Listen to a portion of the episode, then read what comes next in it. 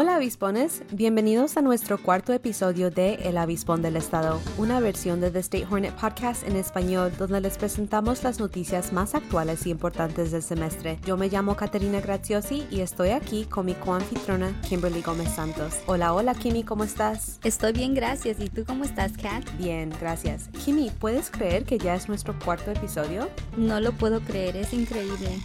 Sí, ¿verdad?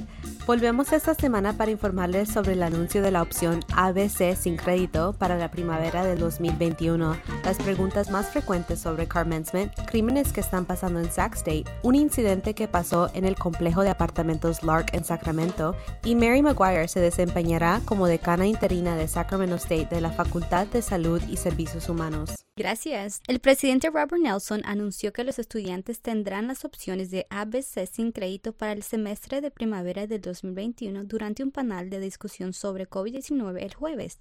Él explicó que las opciones de calificación serán las mismas que se les dieron a los estudiantes durante el semestre de primavera de 2020. También dijo que no había una decisión sobre las opciones de calificación para la próxima sesión de verano.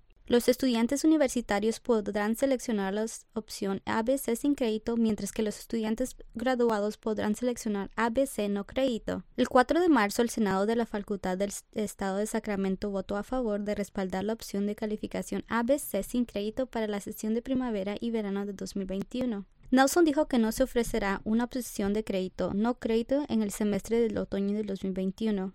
Gracias, Kimmy. Sacramento State llevó a cabo una sesión informativa para estudiantes e invitados de la ceremonia Commencement. Jefe de personal del presidente Robert Nelson, Sally Smart, dirigió una petición estudiantil que pedía que los estudiantes cruzaran un escenario el viernes a través de Zoom. No es que no creamos que los estudiantes merezcan cruzar el escenario, lo hacemos, pero todavía estamos en una pandemia, dijo Smart. Todavía no podemos tener grandes reuniones. Si la gente deja su coche, no existe ningún riesgo. Las personas que abandonan la seguridad de su propio vehículo, estás rodeado de otras personas. Las preguntas más frecuentes fueron detalladas en un artículo escrito por Michael Pacheco y Eric Salgado. ¿Cómo puedo confirmar mi asistencia para el commencement? La inscripción vence el primero de abril al mediodía a través del centro de estudiantes.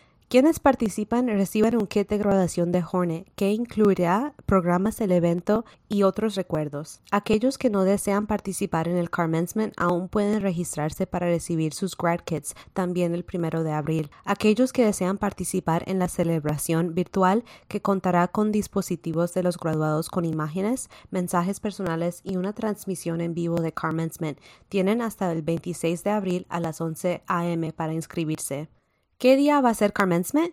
La ceremonia comenzará el viernes 21 de mayo a las 8 a.m. a 5 p.m. Se anunciarán más fechas dependiendo de la participación para el registro. ¿Cuánto tiempo durará la ceremonia de commencement? Se estimará que cada automóvil participante tendrá aproximadamente una hora en recorrer la ruta que comienza en la esquina de State University Drive y College Town Drive y terminará en una división en la ruta con dos puntos de salida diferentes.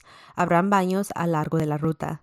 ¿La ceremonia del commencement será solo en inglés? Sí. ¿Dónde pueden los estudiantes pedir togas y biretes? Pueden pedir su toga y birete a través del sitio web de Associated Students Incorporated. Si tu talla no está disponible, puedes contactar a ASI directamente por correo electrónico y ellos te ayudarán. ¿Si les permite a los estudiantes programar fotos de graduación antes de la graduación?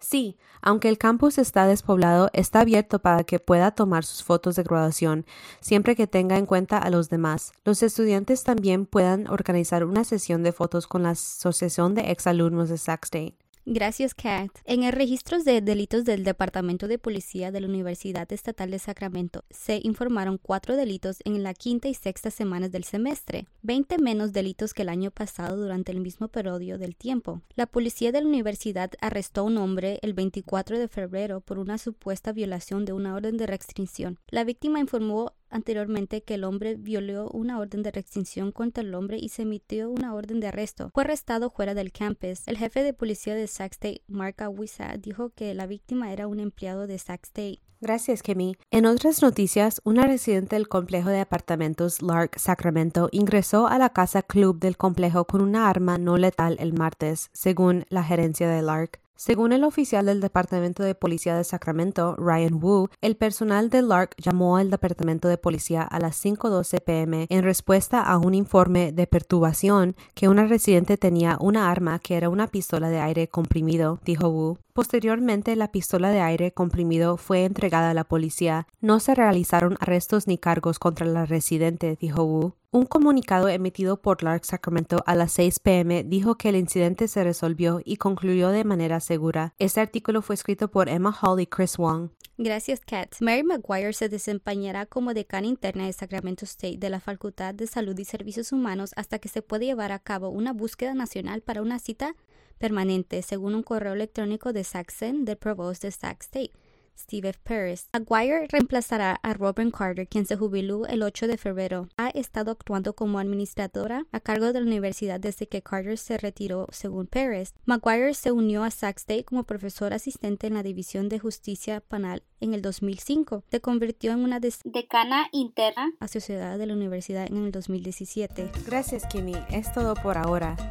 Síganos en el sitio web thestatehornet.com para las últimas noticias. ¡Chao! En el próximo episodio les hablaremos sobre las opciones para cursos en el semestre del otoño en el 2021 y más. Hasta luego. Adiós.